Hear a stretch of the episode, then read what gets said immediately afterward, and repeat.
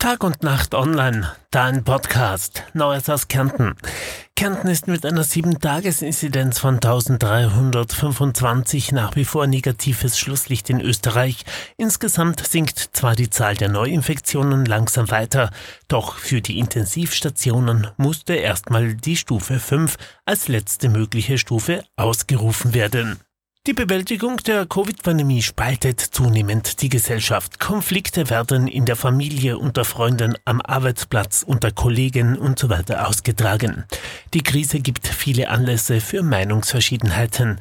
Das sagen die Experten. Zunehmend werden sie aggressiver ausgetragen. Und die FPÖ wirft Landesrätin Amtsmissbrauch vor. Scharfe Kritik an Gesundheitsreferentin Beate Brettner von der SPÖ hat es am Freitag von den Freiheitlichen gegeben. Wegen ihrer Aussagen zu hohen Inzidenzen im Bezirk Wolfsberg und der FPÖ-Freiheitstour wirft die FPÖ der Landesrätin Amtsmissbrauch vor. Und am Freitag, kurz nach Mitternacht, ist im Keller eines Rohbaus in Ossiach ein Brand ausgebrochen. Eine Nachbarin hörte explosionsartige Geräusche und alarmierte die Feuerwehr. Erste Erhebungen ergaben, dass in dem Keller zuvor Flammarbeiten stattgefunden haben. Das war das News Update von Freitag und ich wünsche euch jetzt noch ein wunderschönes Wochenende. Tag und Nacht online, dein Infopodcast aus Kärnten.